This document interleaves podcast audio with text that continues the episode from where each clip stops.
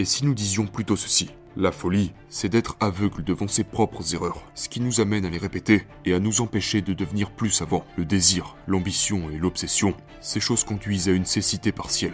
Plus tu fais une fixation sur ton doigt, moins tu es attentif à tout le reste. Tu ignores visuellement les choses pour pouvoir te concentrer sur ton doigt, et tout le reste devient déformé par rapport à cette fixation.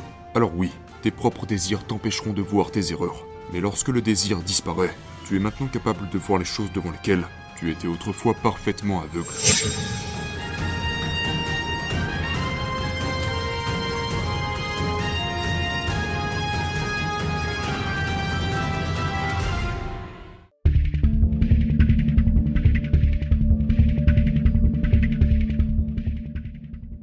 Lao Tzu a écrit Savoir que l'on ne sait pas est le plus haut niveau. Ne pas savoir, mais penser que l'on sait, est une erreur. Ce n'est que lorsque l'on reconnaît la faute, comme une faute, que l'on peut alors être sans faute. Les sages sont sans défaut, et ce parce qu'ils reconnaissent les défauts, comme des défauts. C'est pour cela qu'ils sont sans défaut. La sagesse réside dans le fait de voir nos propres fautes, ou en d'autres termes, nos propres bêtises. Mais comment reconnaître nos propres bêtises? Pour répondre à cette question, nous allons fonctionner à travers un dialogue entre un élève et un moine. L'élève. Maître, comment puis-je devenir sage Le maître?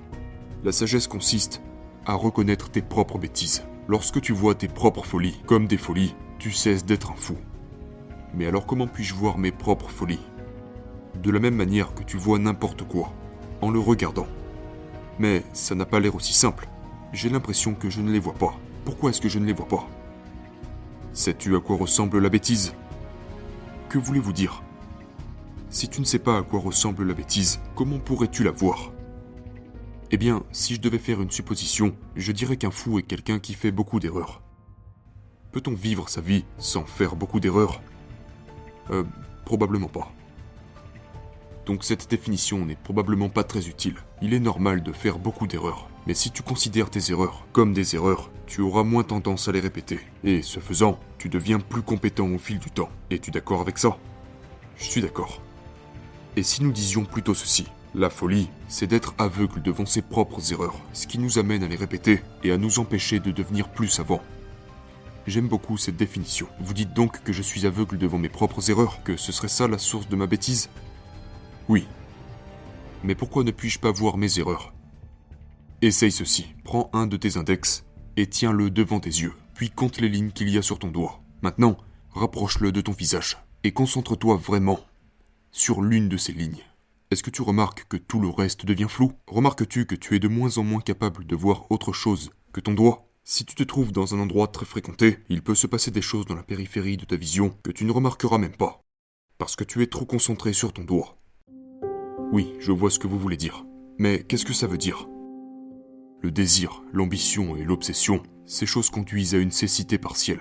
Plus tu fais une fixation sur ton doigt, moins tu es attentif à tout le reste. Tu ignores visuellement les choses pour pouvoir te concentrer sur ton doigt, et tout le reste devient déformé par rapport à cette fixation. Et dis-moi, en regardant attentivement ton doigt, peux-tu voir clairement le reste du monde? Bien sûr que non. Maintenant, cesse de fixer ton doigt. Que se passe-t-il? Eh bien, je vois plus clairement le monde dans son ensemble. Vois-tu, lorsque le désir, l'ambition ou l'obsession tombe, ta perception s'ouvre. Tu es maintenant capable de voir les choses que tu étais auparavant incapable de voir. Cela veut-il dire que mes propres désirs vont m'empêcher de voir mes erreurs?